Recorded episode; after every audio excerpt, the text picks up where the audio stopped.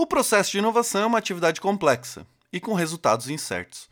Porém, uma questão vem se confirmando ao longo do tempo. A inovação alinha-se aonde o aprendizado é gerado e explorado economicamente. A partir disso, as empresas buscam gerar conhecimento interno para obter vantagens competitivas. E essa dinâmica, as empresas utilizam diversas fontes de conhecimento, que podem ser internas ou externas. Porém, uma questão é: como uma empresa pode absorver o conhecimento externo e utilizá-lo de maneira competitiva? Além disso, como as fontes internas de conhecimento podem influenciar esse processo? Para compreender um pouquinho mais a respeito desse tópico, iremos comentar sobre o processo de capacidade absortiva e os fatores que influenciam essa dinâmica. Eu sou Leonardo Anésio e esse é o Inovação Explicada.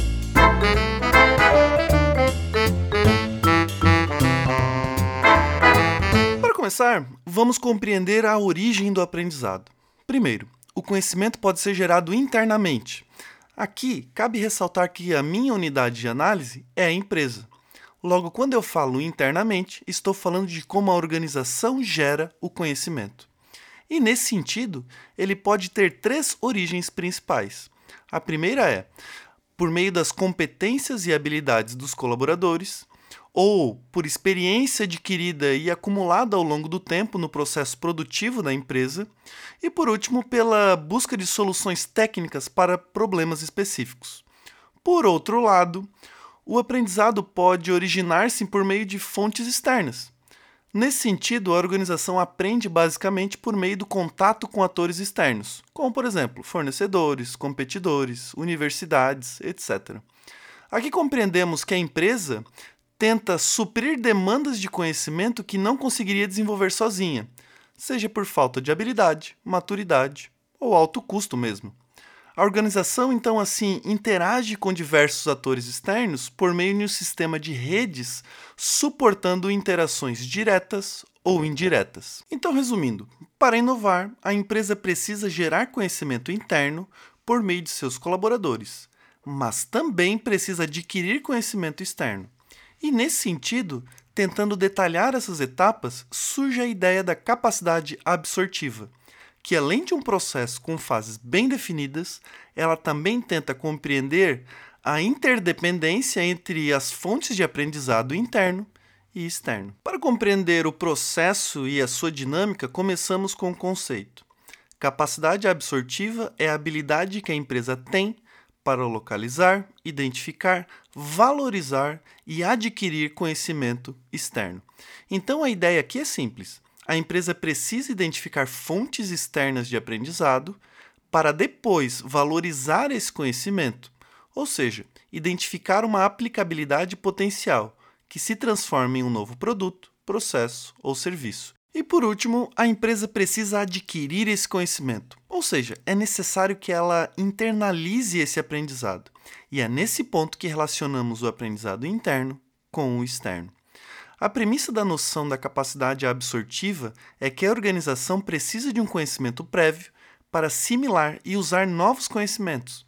Então, de maneira geral, a teoria compreende que o nível de aprendizado gerado internamente é determinante para a empresa reconhecer valor no conhecimento externo, assimilar esse conhecimento e aplicá-lo para fins comerciais. Partindo do pressuposto que a inovação é a exploração bem-sucedida de novas ideias, é imprescindível que todo novo conhecimento adquirido tenha impacto direto ou indireto no desempenho financeiro da empresa. A partir disso, podemos compreender que a capacidade absortiva é uma teoria que aborda o conhecimento desde a sua origem até a sua exploração econômica. Aqui podemos identificar quatro etapas básicas para transformar conhecimento em inovação. Primeiro, temos a etapa de aquisição. Aqui a empresa precisa identificar quais as fontes de conhecimento são úteis para o seu processo de inovação, seja de origem interna, como treinamentos, oficinas e até mesmo estimulando a capacitação formal dos colaboradores, quanto de origem externa, que é proveniente da interação da empresa com atores do ambiente externo. Aqui destaco a possibilidade que a empresa tem de aprender por meio da colaboração com fornecedores ou até mesmo com empresas mais experientes, que talvez possa estabelecer uma parceria com a empresa. Depois da aquisição, temos a etapa de assimilação. Nessa etapa, é imprescindível que a empresa consiga assimilar o novo conhecimento. E quando eu falo assimilar, eu digo incorporar o novo conhecimento na organização. Nesse ponto, é fácil pensar que a capacidade absortiva de uma organização dependerá das capacidades de absorção de seus membros individuais. Porém, nessa etapa é necessário que o aprendizado individual se torne um aprendizado organizacional e que a organização tenha todo o conhecimento prévio necessário para assimilar o novo conhecimento. Um exemplo simples. A empresa, buscando aprender sobre um determinado assunto, enviou um colaborador para um curso ou um evento. Aqui a fonte de aquisição é clara, mas a assimilação vai depender de dois fatores. Primeiro, será que o colaborador tem o conhecimento prévio do assunto para estar nesse curso ou evento?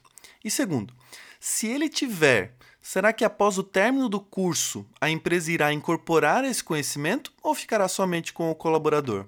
Após a aquisição e assimilação, é necessário transformar esse novo conhecimento.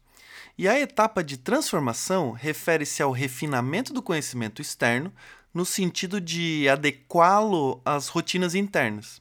Ou seja, seria a capacidade da empresa de combinar todo o conhecimento interno com o conhecimento externo, formando assim um novo conhecimento. Aqui destaco atividades de colaboração e integração interna, onde diferentes setores podem trocar experiências de maneira livre. Inclusive, empresas com baixos níveis de integração interna tendem a inovar menos. E, além disso, tendem a não adquirir ou assimilar conhecimentos externos. Por último, temos a etapa de exploração.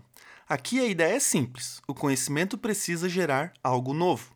A empresa precisa estimular atividades que visem implementar no dia a dia os novos conhecimentos adquiridos, seja um novo produto, um novo serviço ou até mesmo um novo processo. Para fazer isso, a empresa precisa estimular um certo nível de autonomia, para que assim os colaboradores possam ter a liberdade de testar novas práticas ou novos produtos ou serviços.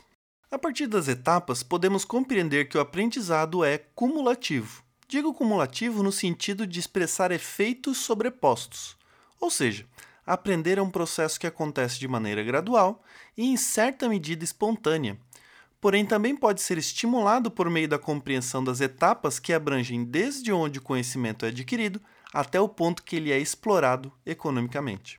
Além disso, o desempenho do aprendizado, ou seja, a exploração econômica dele, é maior quando o objeto de aprendizado está relacionado ao que se já conhece.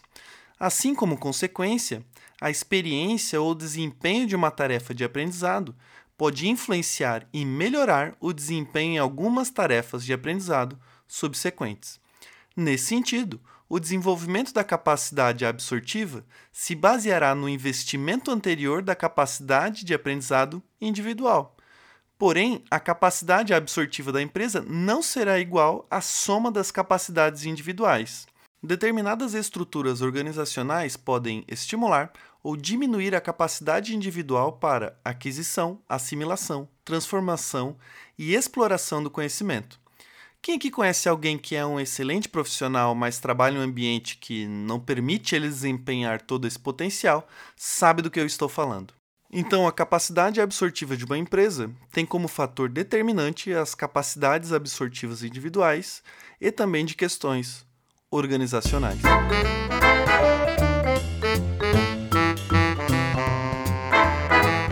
O artigo de 1990, Capacidade Absortiva, uma nova perspectiva sobre aprendizado e inovação. Como abordagem quantitativa, os autores utilizaram de dados transversais para testar seus novos conceitos. Nesse artigo, ele foi pioneiro a respeito do tema, o que possibilitou outros pesquisadores de adicionarem novos conceitos na análise. Caso você queira ler o artigo na íntegra, confira mais informações na descrição. E eu sou Leonardo Anésio e muito obrigado pela sua audiência.